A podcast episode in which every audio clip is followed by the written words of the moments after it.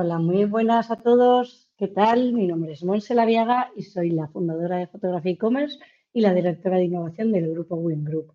Y hoy traigo un invitado muy especial que me hace mucha ilusión porque le conozco desde hace muchísimos años.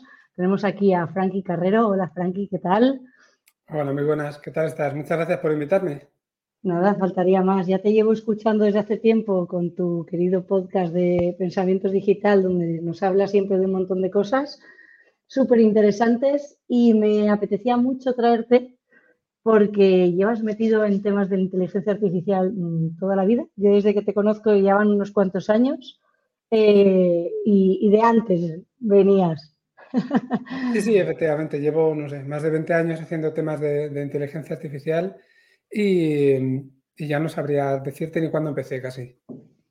Bueno, nosotros nos conocimos pues hace, que podría ser 11, 12 años, probablemente, ¿no? al final fuiste uno de los socios de, de Sí, sí, empezamos en 2008, o sea que seguro que más, 15 por lo menos, ¿eh? Fíjate, pues de 15 añitos ya.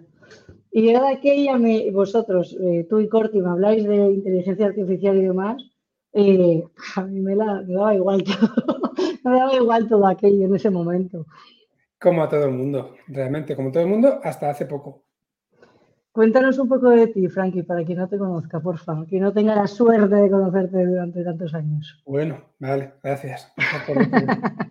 pues, bueno, tampoco hay demasiado que, contar. Llevo trabajando, bueno, soy informático de, base, por decirlo así, y em, lo primero que hice nada más terminar la carrera fue temas de consultoría, pero enseguida me, muy poquito tiempo enseguida me monté una, empresa que precisamente aplicaba inteligencia artificial, estamos hablando del año 2000 aproximadamente, para, a partir de los periódicos online, los cuatro o cinco principales periódicos que había online en, Internet, hacer una especie de press clipping automatizado, es decir, seleccionar para cada usuario del sistema cuáles eran las noticias que más le interesaban. ¿no? Y a, medida que el cliente iba haciendo clic, las iba leyendo, iba aprendiendo, y bueno, pues era un sistema que cada día te ofrecía las noticias un poco más eh, certeras, por decirlo de, alguna manera.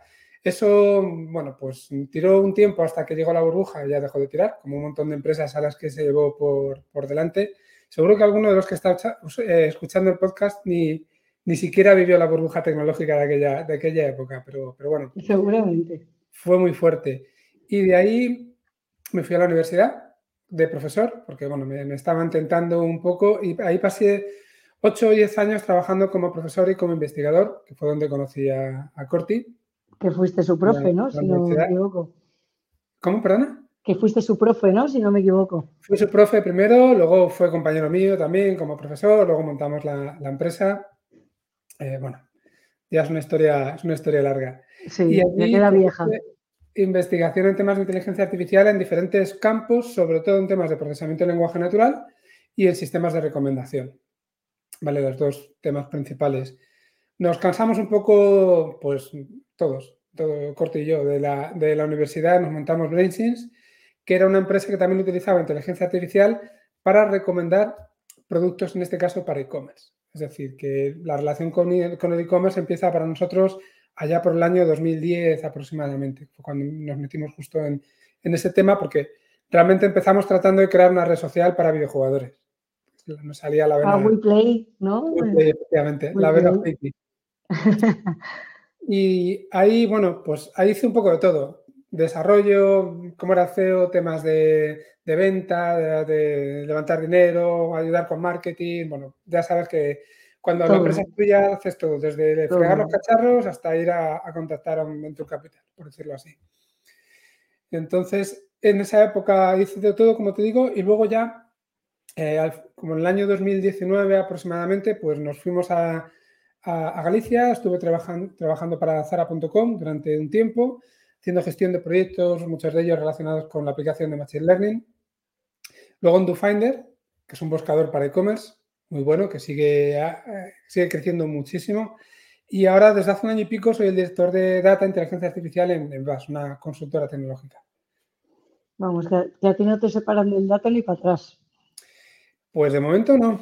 De momento, cuando me toque la lotería va a ser difícil que me separe de esta. Eh, antes de meternos un poco más de lleno, ¿no? Al final hoy vamos a hablar un poco a, nivel genérico eh, cómo nos encontramos la inteligencia artificial en los e-commerce, qué es, las tendencias y un poco el futuro, ¿no? Vamos a... me interesa mucho tu, visión de, pues, probablemente sea muy completa, ¿no?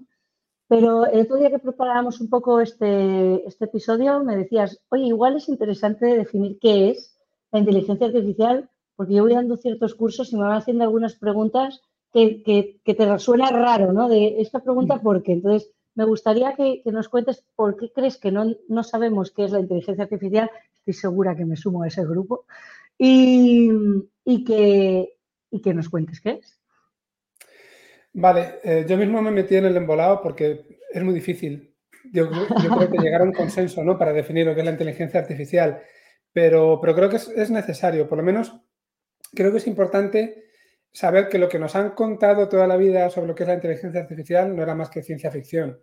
¿vale? A lo mejor el objetivo a largo plazo es que la inteligencia artificial sea algo como lo que vemos en las películas, sobre todo que lo tenemos muy asociado a los robots, o a máquinas pensantes que van a destruir el mundo, todo ese tipo de cosas, pero la realidad es mucho más mundana y está mucho más relacionada con, el uso que hacemos de la tecnología a, día de hoy. Eh, pensad que una de las aplicaciones eh, de la inteligencia artificial es reconocer objetos, que ni siquiera funciona 100% bien, y pensad que, no digo las personas, sino cualquier animalucho, y, no sabría decir si insecto, no, no lo sé, pero cualquier ser vivo casi, tiene algún tipo de, forma de reconocer objetos dentro de, la naturaleza. Es decir, un organismo muy sensible, perdón, muy sensible, muy simple, puede hacer eso sin, mucha complejidad o sin que nosotros la detectemos. Y sin embargo, para la inteligencia artificial ha sido algo siempre muy complejo y que estamos empezando a resolver en los últimos, en los últimos años. ¿Qué es la inteligencia artificial? Según algunos, pues es un sistema, es un programa que al final trata de de bueno, comportarse como lo hace un humano a la hora de resolver problemas.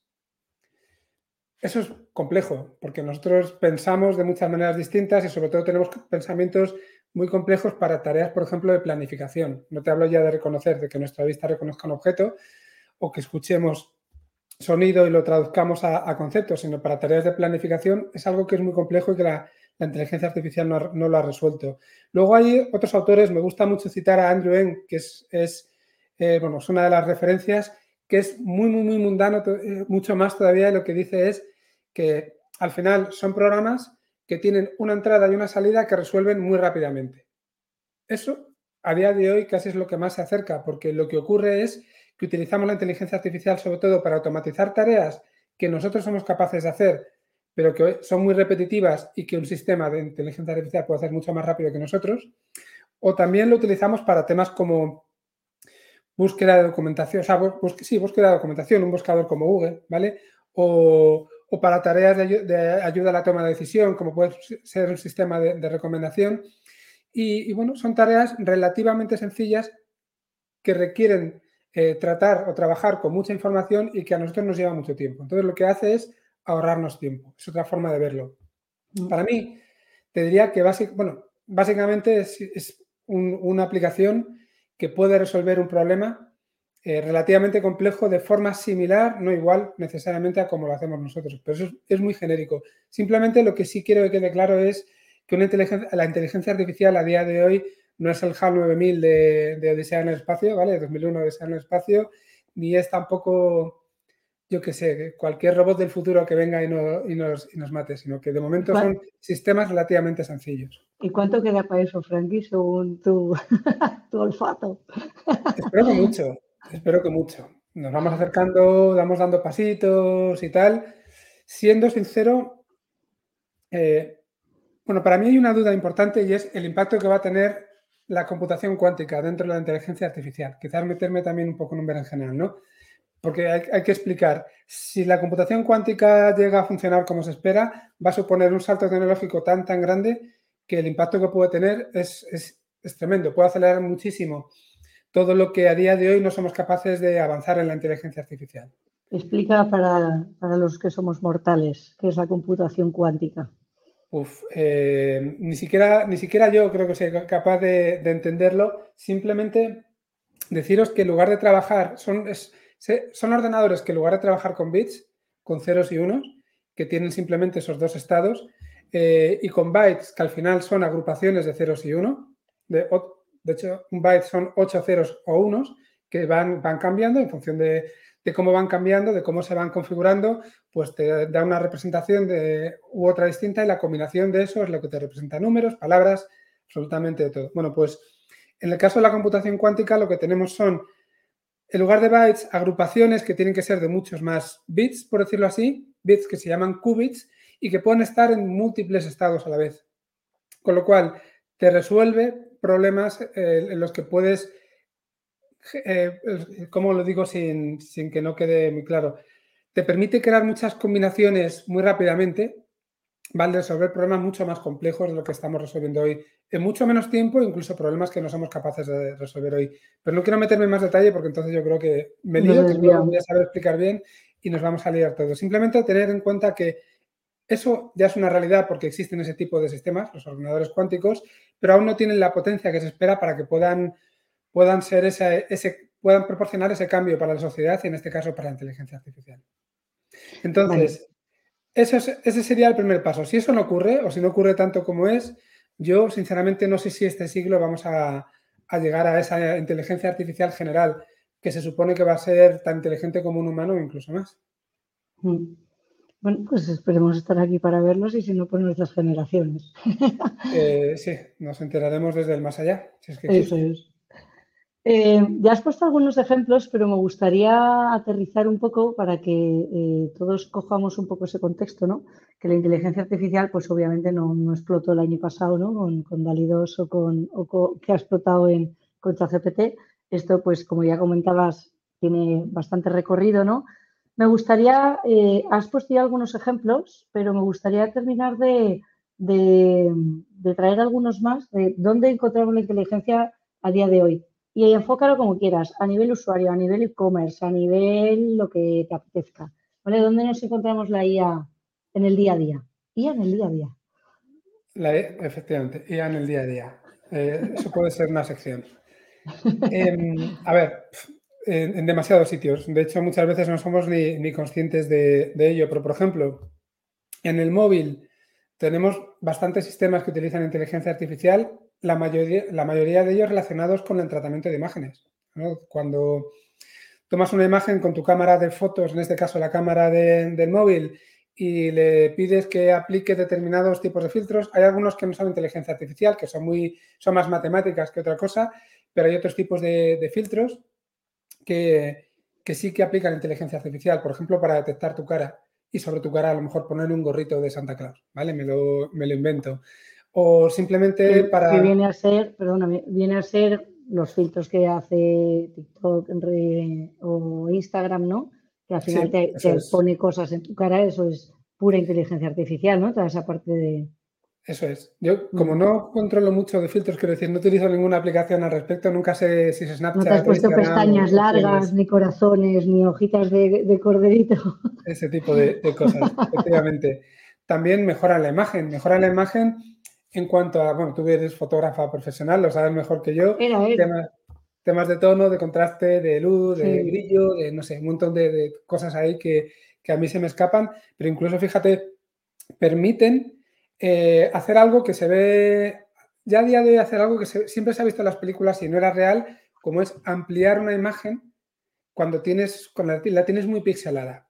¿Vale? Es decir, coger una imagen muy pequeñita y convertirla en algo más grande sin que se vea el superpíxel, ¿no? Esto que hacía, yo me acuerdo de estar viendo series de CSI que ampliaba y siempre decía, ah, sí, claro, que vas a llegar hasta tan lejos. Ahora ya no diría eso, claro. No funciona tan, tan bien como se veía ahí, pero sí funciona bien, sí funciona muy mm. bien, ¿vale? Hay sistemas, por ejemplo, basados en, en GANs, ¿no? en redes neuronales generativas, que era lo que, lo que estaba detrás de todo el tema de generación de imágenes, que seguramente luego eh, comentaremos, ¿no?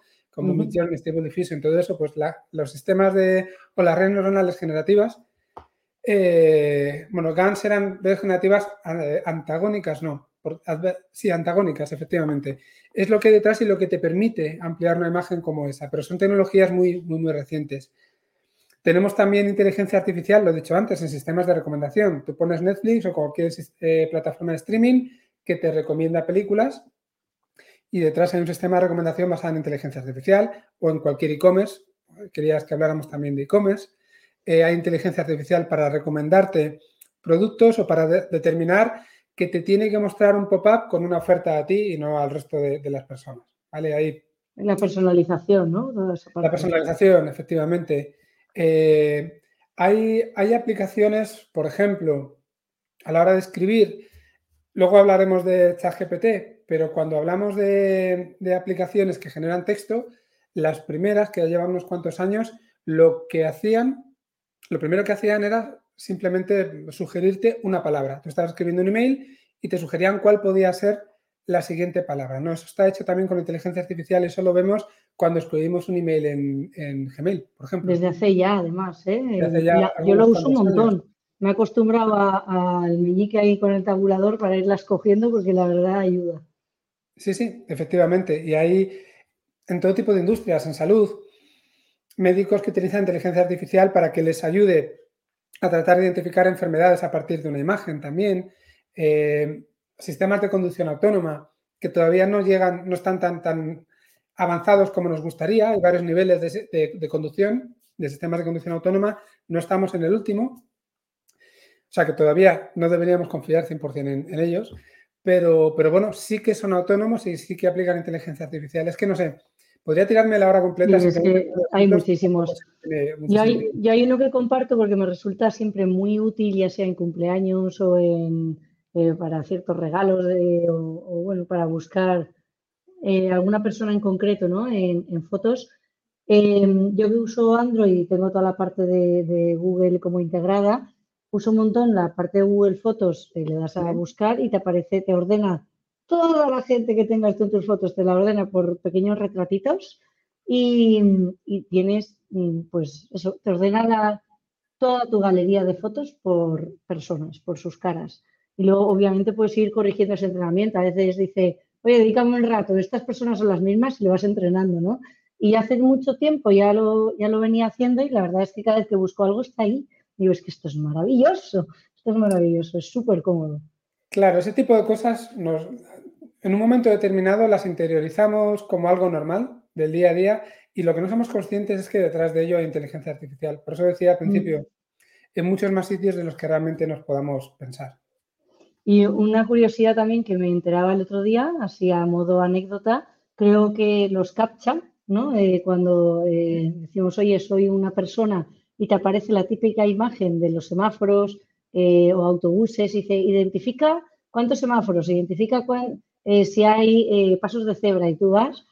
Eso, si no me equivoco, era parte del motor de entrenamiento de, todo Google Earth, ¿no? A la hora de, Maps o de la conducción autónoma. Esto lo he oído, pero igual lo sabes afinar tú mejor.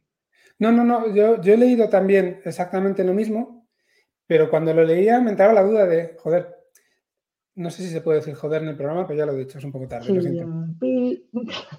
Eh, digo, si, me ponen un captcha donde me dicen identifica las bicicletas, identifica las luces de semáforo, que es lo, típico, y me equivoco, me dice que me he equivocado. Luego ya estaba entrenado antes, ¿no? Ya ha habido ahí algún tipo de etiquetado manual o lo que sea. Entonces no sé, no sé en el fondo si lo están utilizando para eso o es, yo que sé, alguna historia que alguien se inventó, no, tengo ni idea, pero bueno, eh, podría ser perfectamente como, experimento y aunque nos adelantemos, porque nosotros somos fuerza bruta para cualquiera de este tipo de empresas, ¿no? ChatGPT, que desde que salió hace seis meses lo estamos utilizando cientos de millones de personas en todo el mundo y muchísimo, al utilizarlo, lo que estamos haciendo es ayudarles a reentrenarlo y a mejorar el modelo. Entonces, de forma voluntaria o involuntaria, seguro que estamos ayudando a muchos sistemas de inteligencia artificial a entrenarse y a mejorar. No lo pongo en duda. últimamente oigo mucho la frase, ¿no? Si es gratis es que tú eres el, tú eres el, precio, ¿no? El, estás dando de los datos. Eres el producto, exacto. Eso es. No, me salía la palabra. Em, antes has mencionado que parte de, la, de todo lo que se puede hacer parte de lo que se puede hacer con la inteligencia artificial es em, entender, ¿no? reconocer lo que tenemos delante. Yo, obviamente, la parte de que más me atrae de toda la parte de inteligencia artificial es la parte visual, y voy viendo cómo han sacado tecnologías como la de SAM, nunca, nunca, retengo los tres siglas, pero Segment Anything, no sé si es Model, que viene a ser, Model, ¿no? Que viene a ser que, tú puedes reconocer eh, cualquier cosa y segmentarla. Yo quiero pensar que, por ejemplo, eso puede tener muchísimo potencial, ¿no? Entonces, me gustaría preguntarte sobre eso y luego, en líneas generales, cómo estás viendo ¿Cómo estás viviendo tú o, cómo ves todo el tema de las, de las IAs generativas enfocado en, la imagen? Por, la imagen. Por no irnos a ChatGPT ya.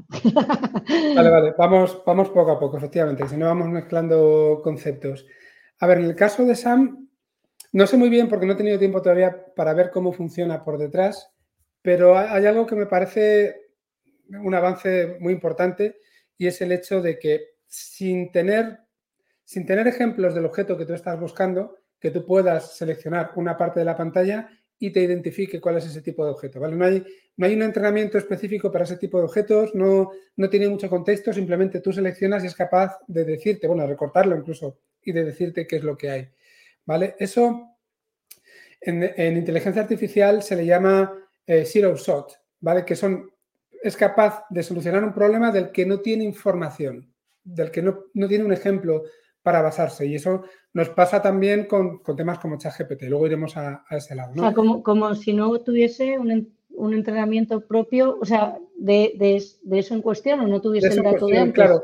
Lo bueno de esto es que se supone que debe ser capaz de reconocer cualquier cosa en cualquier imagen como un objeto. Luego puede ser que no sepa lo que es ese objeto, o puede ser que sí lo sepa. Pero el hecho de saber que una combinación de píxeles de determinada manera conforman un único objeto es un problema que hasta hace muy poco tiempo era casi ciencia ficción. ¿vale? Ya, ya era muchas veces reconocer un objeto que sabías que, estaba ahí, o sea, que sabías y lo habías entrenado, no te digo, no te digo esto. Entonces, claro, es, es brutal y para gente que, se, que se, se dedica a editar imágenes, por ejemplo, y componer y todo eso, eh, es increíble. Luego hemos, hemos visto cosas así también con otras inteligencias artificiales generativas y con otras herramientas que a lo mejor tú le das una imagen y seleccionas un área y te quita el objeto y mm. te, deja una imagen sin ese objeto donde has rellenado ese hueco con algo que tiene sentido por detrás. Por ejemplo, un perro que está encima de, un campo, quita el perro y te lo rellena de césped, igual que está el resto del campo. ¿vale? O sea, no solamente es, SAM lo que tiene algo similar, hay otras aplicaciones que tienen cosas parecidas, pero ya te digo que hasta hace muy poco tiempo era, ciencia ficción. Bueno, es que esto lleva un año, o sea, bueno, dos si contamos con DALI 1, ¿no? Al final DALI 1 salió hace, eh, pues, quizás dos años, ha pasado un año entre el 1 y el 2. Bueno, y probablemente esto antes de que fuese DALI 1 y habría investigaciones y demás, pero para, para los mortales que estamos un poco en la parte de, edición y demás, nosotros, ah, me acuerdo cuando salió la herramienta selección sujeto en, en Photoshop, que al final no deja de ser algo un poco como la varita mágica o la selección de toda la vida, pero bastante más fina, ¿no? Que en el fondo entiendo que es lo mismo, el, poder eh, seleccionar algo, ¿no? El, sea cual sea el fondo y sea cual sea el elemento, yo te lo, lo puedo seleccionar y con eso ya tú recorta o haz lo, que quieras, ¿no? Entonces, eh, obviamente para todo lo que tenga que ver con, edición en, imágenes es bestial. Y además todo esto lo, siempre lo pienso en por una parte en la edición de foto, por otra parte en la parte de los descriptivos de los productos, o sea, todo el mundo está, bueno, todo el mundo no, pero ya hay muchos e-commerce eh, que están o viendo la forma o ya lo han conseguido, lo están implementando, ya lo han implementado, formas en las que con ChatGPT puedes hacer descriptivos masivos o descriptivos más rápido de todos los productos. En el momento en que ya eh, tengas la parte esta descriptiva de la imagen es que puedes partir ya también de ahí. Ya no es Excel, URL, SEO y ChatGPT, ¿no? Sino que ya aparte de la imagen me parece súper poderoso. Pensando únicamente en el descriptivo de e-commerce, pero es que realmente esto tiene unos usos muy, o sea, infinitos casi, ¿no? Sí, tú piensas, entiendo que hablas de, claro, de ChatGPT, la versión 4, que por ejemplo es capaz de, a partir de una imagen, decirte qué es lo que hay. Se puso, cuando salió la versión 4, se puso bastante de moda un caso específico que era que le habían dado una imagen de una nevera a ChatGPT y le decían, dime qué recetas puedo hacer con lo que está dentro de esa nevera. Pues era capaz de identificar los ingredientes que había y te recomendaba un par de recetas. O sea, eso es, increíble, pero tú piensas también que em, ahora mismo todavía estamos, estamos tratando de ver cómo utilizamos GPT para todo, ¿vale? Estamos tratando de, encontrar un uso. En la parte de las imágenes, esto es un juguete, esto de la nevera es un juguete, o incluso puede ser útil para una persona. Está en su casa, le tira una foto a la nevera porque no sabe cocinar y la nevera enseguida le da un par de recetas y, y las hace rápido, ¿no? Te puede eh, solucionar el día. Pero tú imagínate que con un sistema que sea capaz de hacer eso, eh, tú le puedes estar alimentando de forma continua con lo que tienes en tu pantalla, ¿vale? El sistema operativo, lo que tienes en tu pantalla. Eh, eso, ChatGPT o, o, la aplicación que sea, lo puede ir convirtiendo a voz y para, una, para alguien que sea invidente, le está diciendo qué es lo que ocurre en tu pantalla. El invidente le puede dar comandos de voz puede hacer que se mueva el ratón o que se active lo que sea y como resultado puedes interactuar de forma automática con tu sistema operativo. Es decir, cualquiera, o sea, partimos de algo que simplemente como juguete mola mucho, pero en el momento en el que empecemos a, encontrar nuevas ideas, nuevas aplicaciones, a lo mejor ahora nos fallaría el tiempo real, que podamos hacerlo en tiempo real, podemos hacer cosas, vuelvo a lo antes, que hasta hace muy poquito eran ciencia ficción. Sí. Eh, para quien está en vídeo, estoy compartiendo en pantalla eh, en la web de OpenAI aparece justo el ejemplo que comentabas, ¿no? Más que una nevera, creo que al menos esta imagen era de un bodegón y, y de aquí puedes eh, preguntarle, oye, creo que el input era eh, qué puedo hacer con estos ingredientes y te daba una receta y de aquí pues ya todo lo que quieras, ¿no? Eh, luego hay una imagen bastante vistosa de unos globos, ¿no? que, también mola de qué podría llegar a hacer ¿Qué pasa si corto eh, la, la, cuerda de los globos y, el sistema te responde, ¿no? que saldrían volando? Era curioso. Pero me gustaría, de hecho, te lo escuchaba en una, en una charla que te, que te a la que asistí tuya esta semana, justamente este caso que comentabas de los ciegos, ¿no? Y es que me, me atrae mucho todo lo que tenga, más que me atrae, o sea, me resulta muy útil y, un muy, muy buen ejemplo de cómo usar bien la inteligencia artificial, de cómo puede esto, justamente lo que estamos hablando, hacer que sea más accesible pues, para alguien que a lo mejor una pantalla es lo menos accesible del mundo pues porque no tiene bien la vista, ¿no? Similar. ¿Nos cuentas un poquito más sobre ese caso? Que creo que... Sí. De hecho, voy a compartir pantalla porque tengo la slide justo mientras estabas hablando, la estaba, la estaba sacando. Voy a Genial. presentar y A ver si me deja. Un momento. Vale. Para los que tenemos la fortuna de ver y oír como eh, pues, eh, con el estándar, no nos damos cuenta de cuando esto no lo tienes, ¿no? Las barreras que hay y, y, es muy tremendo, ¿no? El cómo también esto puede facilitar y, y bajar esas barreras. Podemos comentar algo, si quieres, un poco sobre temas de, de inclusión en la inteligencia artificial. ¿vale? Es otro, otro punto bastante interesante.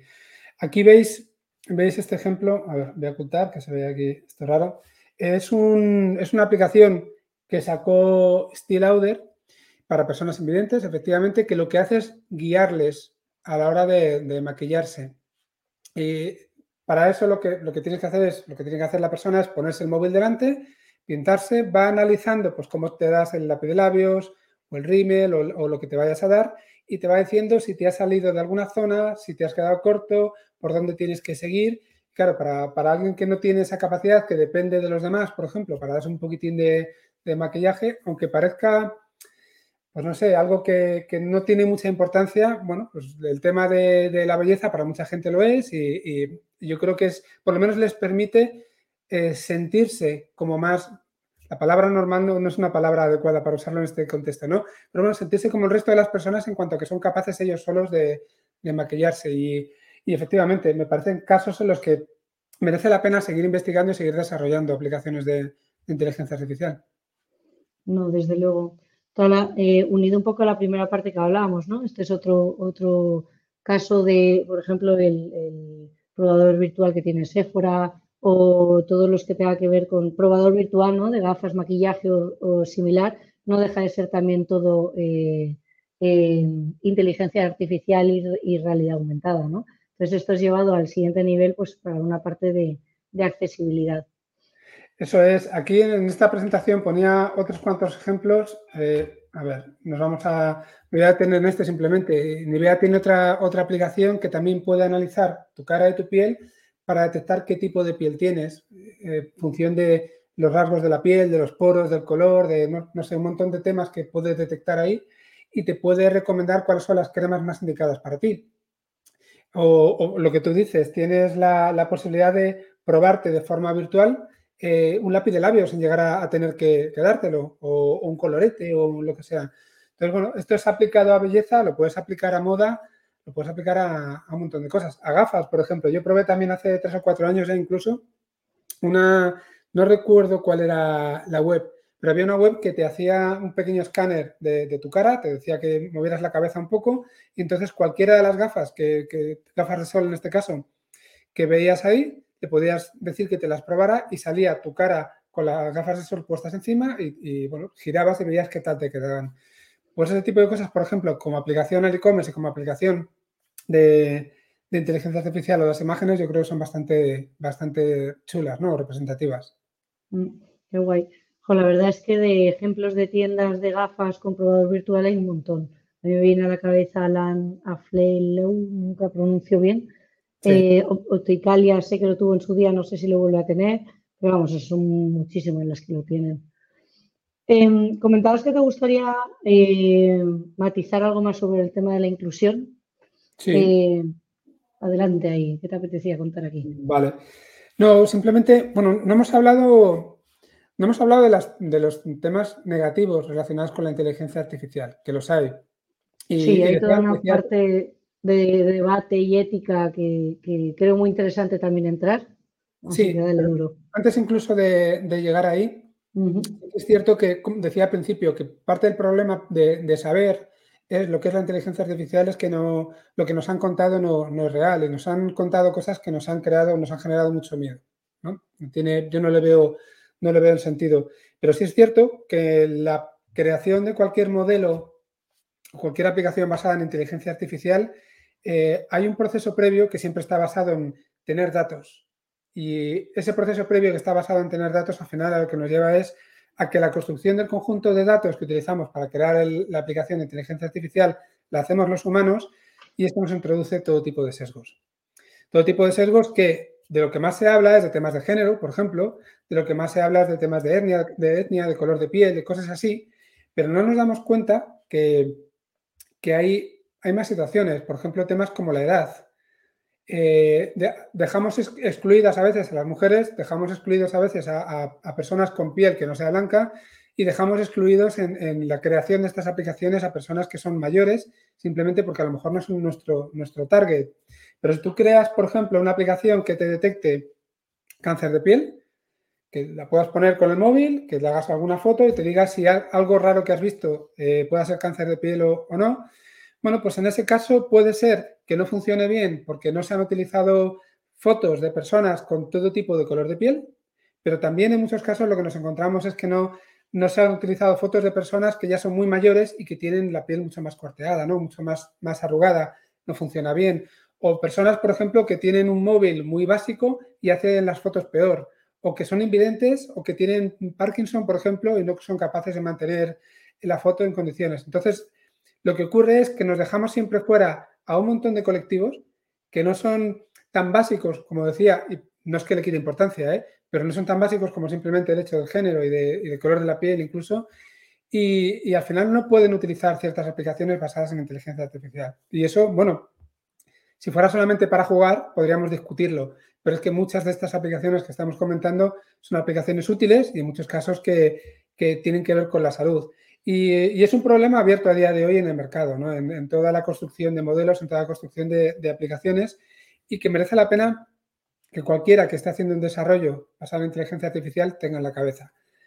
¿Cuáles son los grupos que lo van a utilizar? Si me estoy dejando alguien fuera, si los datos pertenecen a todos esos grupos, construir los modelos, hacer pruebas, hacer pruebas con personas, recibir feedback, ver que todo eso funciona, si no volver a, al principio, mejorar en los conjuntos de datos y conseguir que cualquier aplicación de inteligencia artificial pues sea lo más inclusiva posible. Seguramente el 100% va a ser difícil, pero, pero bueno, cuanto más se, maximice ese, porcentaje, siempre mucho mejor. Desde luego.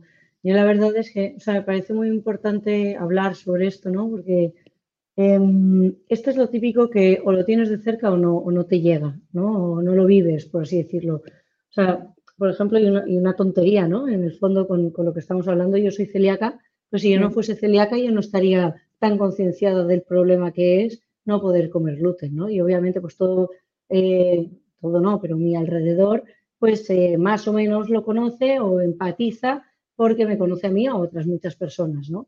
Eh, yo no puedo hacerme ni siquiera la idea de qué sería, pues no, pues tener, por ejemplo, Parkinson y no poderme manejar con el móvil, ¿no? Y, este tipo de cosas y cómo las, eh, según se van saliendo cosas, nunca estás ahí, bueno, nunca no, pero no, eh, no está, no, no, está preparado, ¿no? Para esto. Entonces, yo recuerdo mucho un podcast que sacaron, no sé si cuando se llamaba todavía el podcast de Corti no sé si era en digital o Product Hackers, no es igual cómo se llama ese nombre, en el fondo hablaban un capítulo sobre la accesibilidad web. Y yo recuerdo que a mí me, llamó muchísimo la atención y aprendí muchísimo de ese podcast porque dije, joder, nunca me había planteado cómo, cómo se afronta, se enfrenta una persona ciega a una web y cómo realmente con poco, poco, eh, con cierto pensamiento, eh, las personas que desarrollan o que crean esas webs pueden hacer un poco más accesible para las personas que no ven esa web. Entonces, este mensaje ¿no? que, decías un poco ahora, general, los desarrolladores, oye, intentar, la medida de lo posible, tener en cuenta este tipo de colectivos para que cuando lo que se haga, si se puede, se, se metan, porque a veces va a ser con, con, pequeña cosa, que si las descripciones en las imágenes, que si el color, que si el fondo, el color del fondo de la web, que si no sé qué. O sea, me he ido ahora a algo muy concreto accesibilidad web, pero vamos, supongo que tendría eh, todo un, episodio para poder hablar de... Aquí, Y esa es la otra cara del tema de inclusión, ¿no? La accesibilidad, por ejemplo, o mm. simplemente el acceso a, Internet, el tener Internet, la capacidad de tener Internet en tu casa, o un ordenador, o cualquier dispositivo, no lo sé. Hay, el tema de poder usar la tecnología es una parte de la inclusión. La otra parte es lo que te digo, el tener en cuenta a todos los, a todos los grupos cuando estás creando una aplicación basada en inteligencia artificial. Mientras estábamos hablando, me, he permitido hacer un pequeño experimento con el ejemplo que estabas haciendo y voy a darle aquí a, presentar de nuevo. Es una tontería, pero, pero bueno, para que, para que veamos lo que ocurre. Y como estabas diciendo el tema de la celiaquía, digo, vamos a preguntarle a ChatGPT que nos dé una receta para pizza barbacoa, pero vamos a decirle que somos celíacos. ¿Sabes? ¿Y qué tal? no se hubiera tenido en cuenta lo que estamos diciendo, que alguien que tenga este problema no puede comerse una pizza con los mismos ingredientes que, alguien que, no lo tiene, pues seguramente nos daría lo mismo y te podría estar dando una receta que es peligrosa para ti, ¿vale? Porque contiene gluten. Vamos a ver, tú, tú lo tienes mucho más controlado, pero... Sí, eh, amplíame un poco, Frankie, porque se queda un pelín pixeladilla. Pero vamos, veo harina sin gluten, que eso es es un poco genérico lo de harina sin gluten, eh, vale, pero no es lo mismo. Quería hacer la prueba por eso. Yo simplemente he dicho, soy celíaca, dame una receta para pizza barbacoa, a ver cómo nos contesta y a ver si realmente lo que nos dice tiene sentido o no. Claro, o sea, yo no cocino, ¿vale? Por suerte no soy la que cocina en casa, pero harina sin gluten es una porquería de información porque hay unos tropecientos tipos de harina, ¿vale? Levadura sin gluten está bien, aceite de oliva, tal, tal, vale. Ketchup, verifica que sea sin gluten, eso está bien, vinagre, azúcar, no hay problema, la salsa igual te pone ahí ojo con lo que usas. Vale, quitándolo de la harina, que ha contestado de forma muy genérica y no me valdría decir harina de qué, de maíz, de arroz, de garbanzos, de trigo sarraceno. Quitando eso, pregúntale, a ver qué te dice. ¿Qué tipo de harina? Hay muchos eh. tipos de harina, a ver qué te dice. Existen muchos tipos de harina, sin gluten, ¿Qué me recomiendas? Vamos a ver, vamos a ver. qué te dice. Está pensando un poco. Vale. Y la que elijas puede depender de tus preferencias personales. Bueno, como siempre, hay indefinición, que también es normal, porque no tiene nuestro contexto, pero sí te empieza, fíjate, te dice harina de arroz eh, integral, te dice que tiene un sabor suave, eso ya te puede ayudar de alguna manera, ¿no? No, ya sí que ahora sí que los va sacando y por ahora no nos está intoxicando, o sea que... claro, pero fíjate que estamos adelantándonos a lo mejor a cosas de las que queríamos hablar, pero cuando usas ChatGPT no puedes esperar que te dé la solución con una sola pregunta. Realmente es un sistema de ayuda para investigar ¿no? sobre un tema concreto. Le lanzas una pregunta, te responde, le dices que te amplíe información, vas, sigues profundizando hasta que al final, no siempre, pero normalmente llegas a algo que te sirve como, como respuesta. Hay mucha interacción ahí y necesita, lo digo por si alguien está pensando en que va a automatizar todo y nos va a quitar los trabajos, en general necesita de la guía del humano para, eso. Igual dentro de cinco años no, no lo sé, ya lo iremos viendo.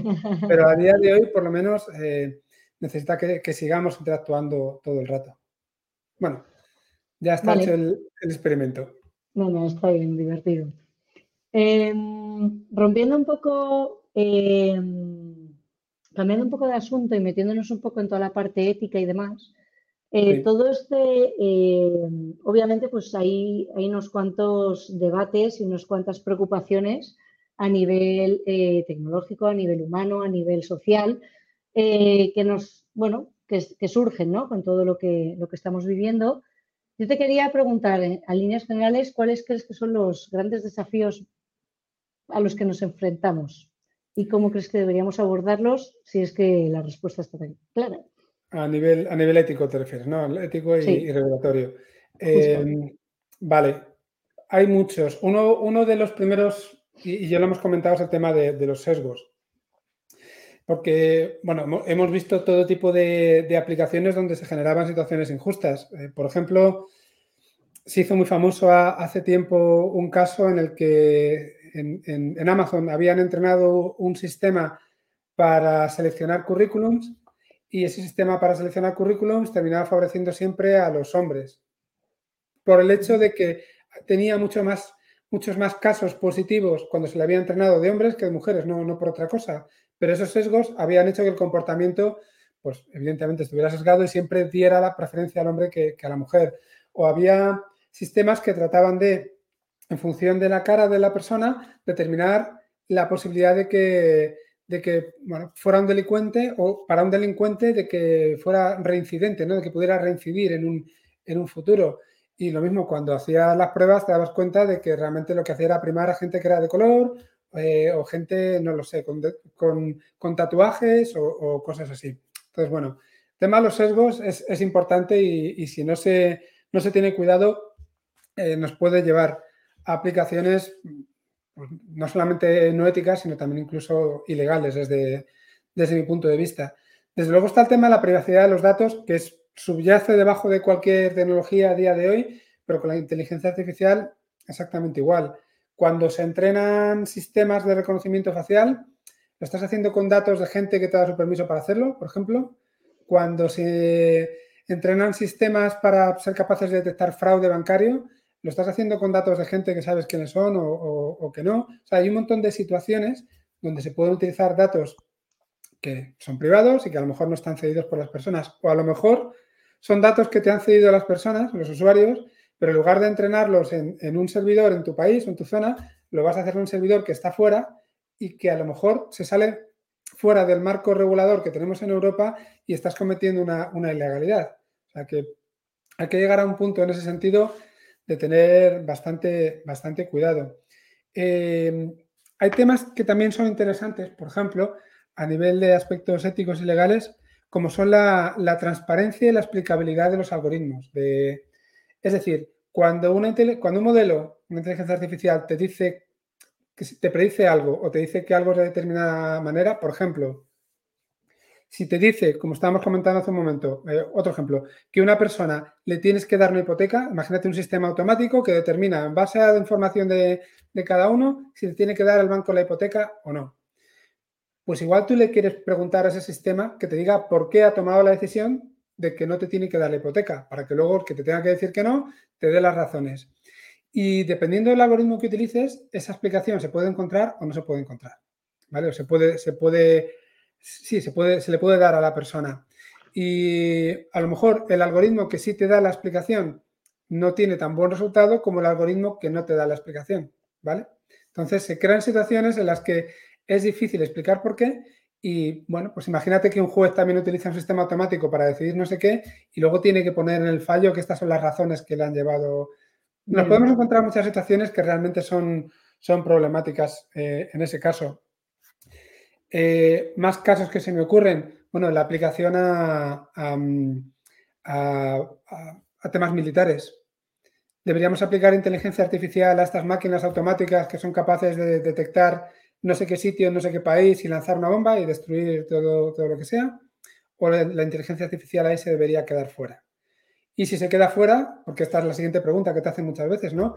Imagínate, si en España no lo utilizamos para eso y estamos más atrasados y resulta que en otro país se la usan y gracias a eso nos pueden invadir. Me estoy poniendo muy extremo, lo sé, pero bueno, por sacar un poco una idea que en España no va a ocurrir, pero en otros sitios sí. Eh, que es, realmente, ¿tiene sentido el no defenderte y el no desarrollar esa, esa tecnología? Entonces, la inteligencia artificial nos plantea muchos dilemas y nos lleva a sitios que no nos habíamos encontrado, que solamente nos habíamos encontrado también en los libros de, ciencia ficción, que en parte cumplen ese cometido, ¿no? Siempre han cumplido el cometido de ponerte en situaciones de qué pasaría si. Pues ahora hemos llegado a ese qué pasaría si en muchos mm. casos. Sí, desde luego. Por no meternos con eh, tema guerra, tema de eh, armamento y demás, eh, y recogiendo un pelín cable, pero me quedo con la parte de, al final, entrenas la máquina con los datos de personas que te hayan dejado usar su imagen. Eh, tira un poco de ese hilo, ¿vale? Quería preguntarte, o sea, al final sabemos que los modelos, por ejemplo, de, de DALI 2 o ChatGPT eh, o incluso Stable Diffusion, ¿no? El entrenamiento que tienen detrás es, de Internet, entre otras cosas, ¿no? Y de hecho sale muchas veces la marca de agua de Shutterstock, de Getty, cuando te devuelve un mensaje, ¿no? Claramente han utilizado datos para los que no tenían eh, el permiso, ¿no? Te quería preguntar tu opinión personal. ¿Qué opinas sobre este movimiento, ¿no? Eh, a, nivel ético de la compañía OpenAI eh, o similares, Stable Diffusion lo ha hecho tres cuartas partes de lo mismo. ¿Qué, opinas sobre esto?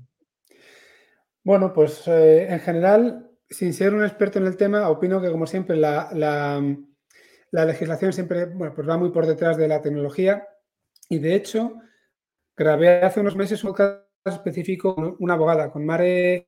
Ay, no me acuerdo, perdóname Mare si escuchas esto en algún momento, no me acuerdo de tu apellido ahora mismo, pero con una abogada especializada en este tipo de, situaciones, ¿no? Que pasa con la generación de imágenes, pasaba también con la generación de código, que, también ocurren, hay casos en los que te genera un código y te escupe como parte del código el nombre de la persona que programó eh, el, código original. Y, lo que me venía a decir ella era que, bueno, pues que estábamos en territorio de, nadie, que de momento era interpretativo en función del abogado, en función del juez, que había que regularlo mejor, pero yo creo que sí hay un tema mm, que es claro, y es que si tú le pides a cualquiera de estos sistemas que te, saque, pues no sé, una imagen de un ratoncito y te saca a Mickey, ¿vale? Pues eso está seguramente vulnerando un copyright. Mickey o cualquier otro personaje, ¿vale? Que, conozcamos.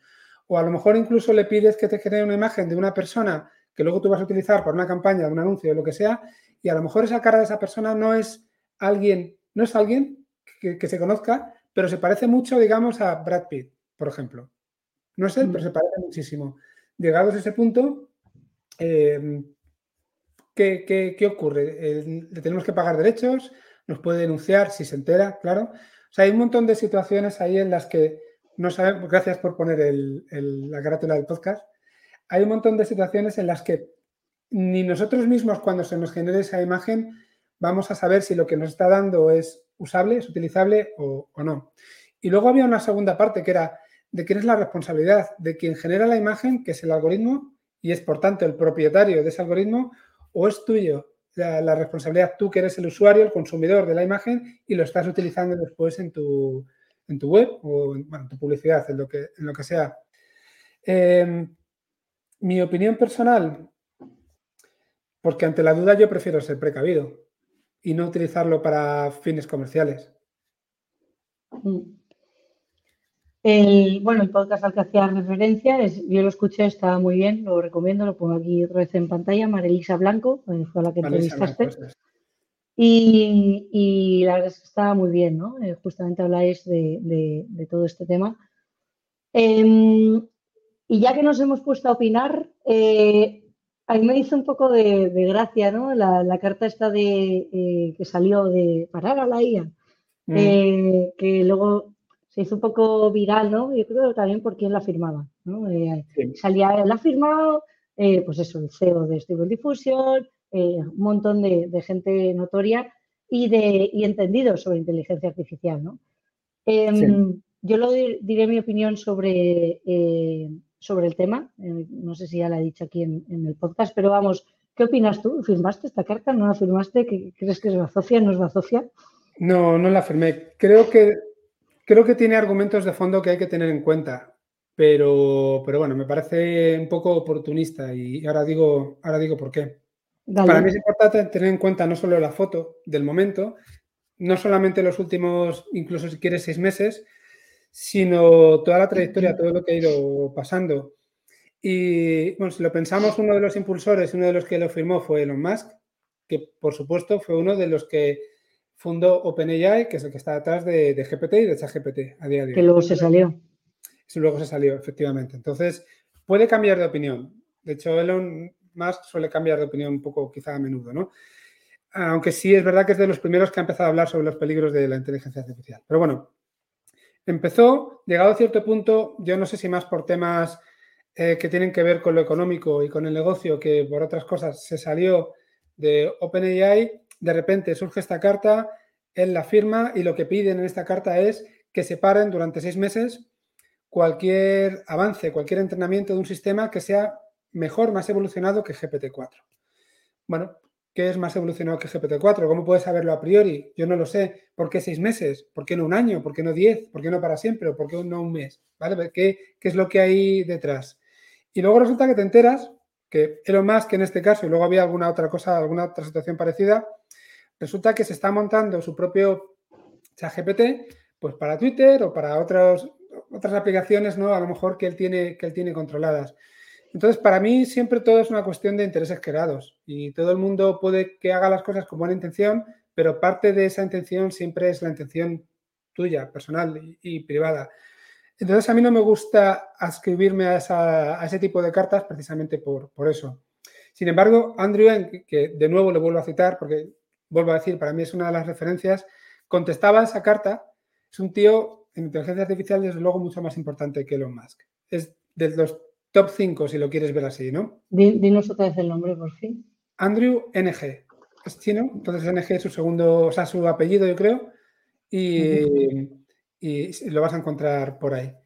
Vale. Y él sacó un comunicado diciendo que, que, bueno, que entendía que había que investigar, que había que invertir y que había que tener en cuenta todos los peligros que ellos estaban diciendo a todos los niveles, pero la inteligencia artificial, como cualquier otra herramienta, es una herramienta también para el bien y que si dejamos de investigar, si dejamos de avanzar, nos vamos a estar perdiendo a lo mejor avances que nos permitan curar antes el cáncer o mejorar el tema del genoma humano, que luego ya ha salido también algo por ahí, el tema del pangenoma hace, hace poco tiempo, ¿no? Como resultado. No sabemos en qué está la gente, pero si no mejoramos eh, los sistemas, si no mejoramos los algoritmos, nos estamos perdiendo también toda esa parte buena. Entonces, tratemos de regular, si queréis, o de, o de, bueno, de convencer a los que intentan utilizarla para fines que no son los adecuados o con intereses que no son los adecuados, tratemos de convencerles de que no lo hagan. Es imposible. Entonces, al final nos queda el compromiso entre eh, el cuchillo que puedo utilizar para matar, para cortar pan, eh, ¿qué hago? ¿No lo hago? ¿No lo produzco simplemente porque alguien lo puedo usar para, para matar? No es fácil la contestación. Yo me inclino por el prefiero que se adelante, prefiero que se investigue, porque la mayoría de los casos no, no es un problema y porque desde luego el que tiene interés en que se pare es para su propio fin, para su propio bien. Y el día de mañana, si tiene que sobrepasar a GPT-4, él va a ser el primero en intentarlo. Mm. Vaya rollo te he soltado, ¿eh? Pero, no, no, pero yo creo muy completo. Em, yo es que cuando la veía, yo, yo solo pensaba en, una rabieta, ¿no? parece una rabieta de me has ganado, ¿no? para seis meses, que es el tiempo que necesito yo para, para, para pillarte, ¿no? Eh, eh, el otro día veía un poco los lanzamientos que sacaba Google y realmente se le ve un pelín con la lengua afuera, ¿no? De, no, no, estoy donde está Microsoft, ¿no? Y voy a estar aquí, pero todavía no. Entonces, digo, me da la sensación, ¿no? De, es que a lo mejor Meta, Amazon, eh, etcétera, etcétera, los grandes necesitan esos seis meses para llegar a donde está eh, Microsoft ahora, ¿no? Con OpenAI y demás. Pues no sé, a mí me sonaba eso, que probablemente luego también tenga, ya saber, saber, pero vamos, que no.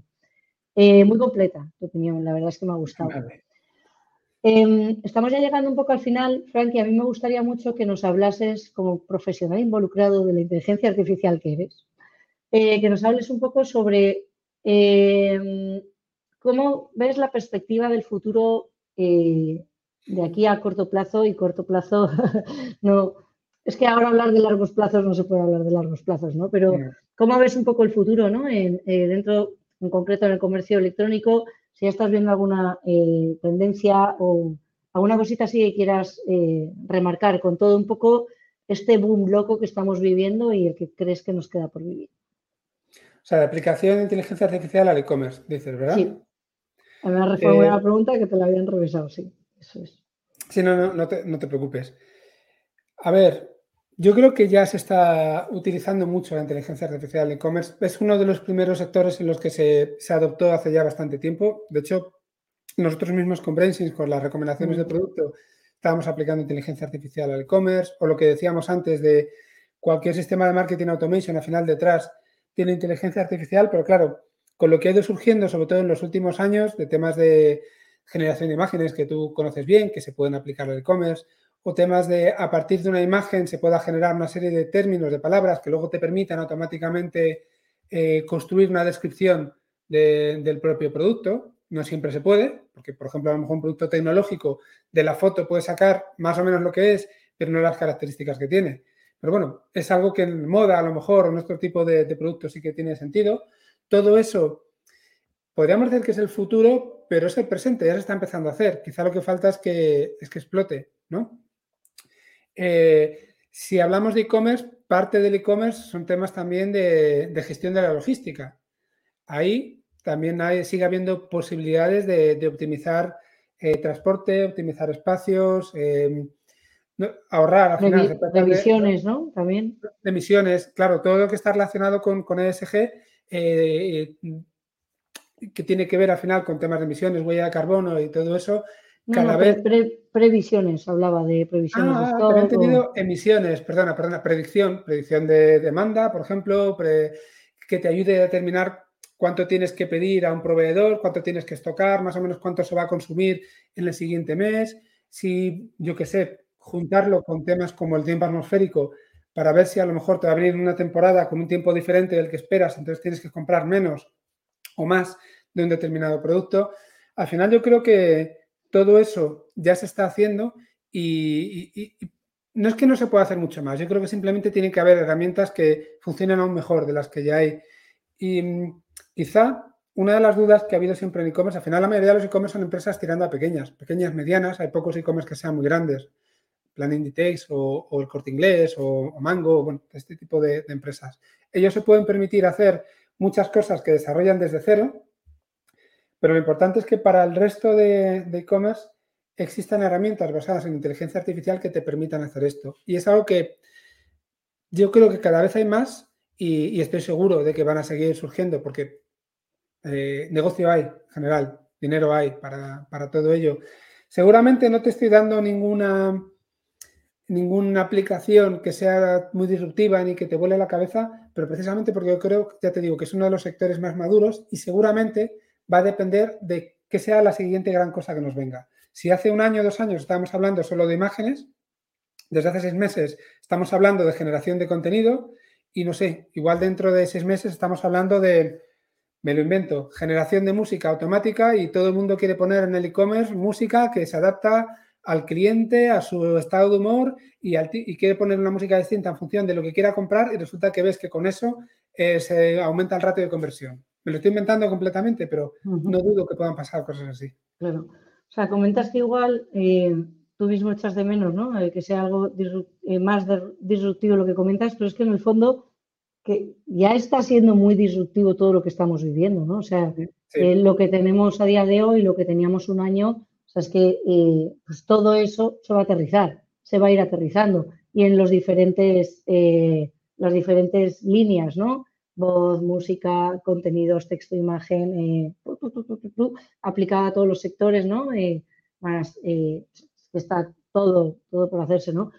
me gusta la reflexión que haces de que al final, dentro de los e-commerce, yo no sé si por un poco el chip, ¿no? De, en el fondo ya son, o sea, estar dentro del e-commerce, dentro del sector e-commerce, ya te hace estar con un, con un, una, estar como más atento, ¿no? A lo que pasa y es un mundo muy cambiante. A lo mejor por eso hemos abrazado tan rápidamente en líneas generales la, inteligencia artificial.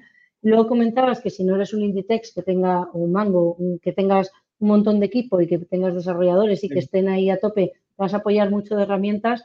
No hay duda, todas las semanas están saliendo diferentes herramientas para lo que te dé la gana, que si ventas, que si marketing, que si para todo lo que te dé la gana. Y aquí va mi última pregunta, porque iba una pregunta. ¿Dónde nos recomiendas informarnos? ¿Qué consejos tienes para que no nos perdamos con el sinfín de herramientas? Pues eh, me parece súper abrumante y no sé, todo el mundo está opinando lo mismo, ¿no? Es muy abrumador todo lo, eh, el sinfín de información y el sinfín de novedades que todas las semanas vas leyendo y, cómo estamos todos intentando aterrizar eso en, a negocio, ¿no? Eh, ¿Algún consejo mágico que tengas? En temas o suerte, suerte amiga. ¿Perdona? O suerte amiga. Sí, suerte amiga, pero bueno, te voy, a tratar de, voy a tratar de cerrar un poco más. Yo para temas de inteligencia artificial, para aplicaciones de inteligencia artificial en general, consulto varias fuentes que son fiables y que cada semana tienes tres, cuatro, cinco cosas nuevas que, que a mí por lo menos me van a aportar. No, no puedo estar al día, ya hay tanto que no puedo estar al día, pero claro, cuando es algo tan vertical como e-commerce, eh, de vez en cuando, en estos, en estos sitios, de vez en cuando sale alguna relacionada con, e-commerce o que tú ves posibilidad de, aplicarlo al e-commerce, pero no, no, sería, no sería una fuente que, recomendaría. No le puedes preguntar a ChatGPT, porque ya sabes que ChatGPT tiene información hasta septiembre de 2021. A menos que le metas el plugin de turno. Pero si metes el plugin de, turno, lo que haces es a internet a buscar algo de información y te muestra información que ha sacado de una página. No, tampoco te mm. creas que hace mucho más. Entonces, claro, si da con la página adecuada, bien, pero si da con una página que no sea muy buena o que a lo mejor tenga solamente una parte de las aplicaciones, eh, tampoco. Yo creo que de momento toca hacer bastante trabajo manual. yo recomendaría buscar, buscar seguramente con un horizonte temporal. Las, primeras veces a lo mejor, imagínate, buscas eh, eh, seleccionando en Google que solamente te muestre resultados de los últimos seis meses, aplicación de inteligencia artificial al e-commerce, ¿vale? O herramientas que aplican inteligencia artificial para e-commerce. Buscas con un horizonte temporal de seis meses, haces un poco curación de contenidos, que nunca sé cómo traducir a español, bueno, selección de contenidos, ¿no?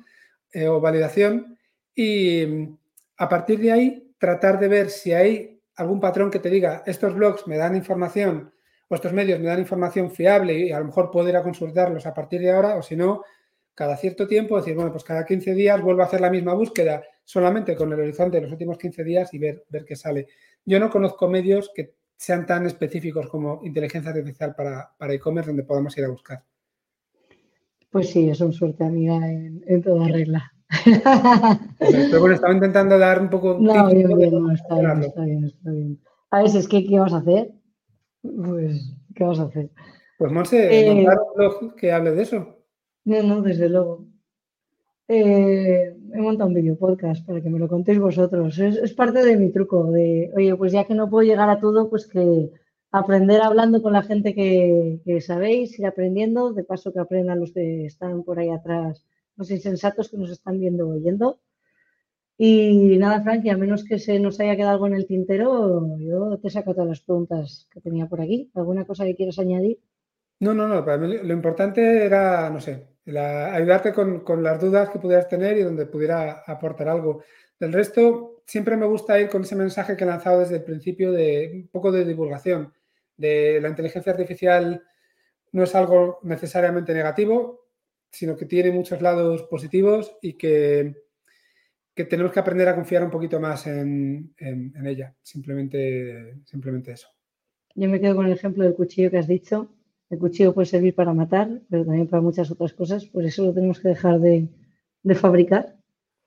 Creo que eso. Típico, pero, sí, yo lo veo así. Pero es que es muy bueno en mi fondo, ¿no? Es, Y que yo también me quedo mucho con los ejemplos que hablamos de accesibilidad y, de, inclusión, ¿no? que, tiene realmente muy buenos, muy buenos usos. Pues nada, Frankie, algo ibas a decir. No, no, iba a decir simplemente que también se utiliza inteligencia artificial para ayudar a gente con enfermedades. ¿Sabes? No, no es ya no excluir a gente, sino conseguir que gente que no tiene acceso a tal, si pueda, si pueda entrar. Entonces, toda esa parte, esa ayuda social, si quieres, que nos puede brindar, no la podemos dejar de lado, desde mi punto de vista. Desde luego que no. Y probablemente sea la más interesante. Sí, me quedo con eso. Yo también. Frankie, un placer. Eh, me ha encantado y espero que todos los que estéis por ahí atrás también. Nos vemos prontito. Muchas gracias por invitarme, Monse. Hasta luego. A ti, hasta luego. Gracias por venir. Pensamiento digital, lo tenéis que escuchar todo el mundo. Frankie está ahí a tope. chao, chao.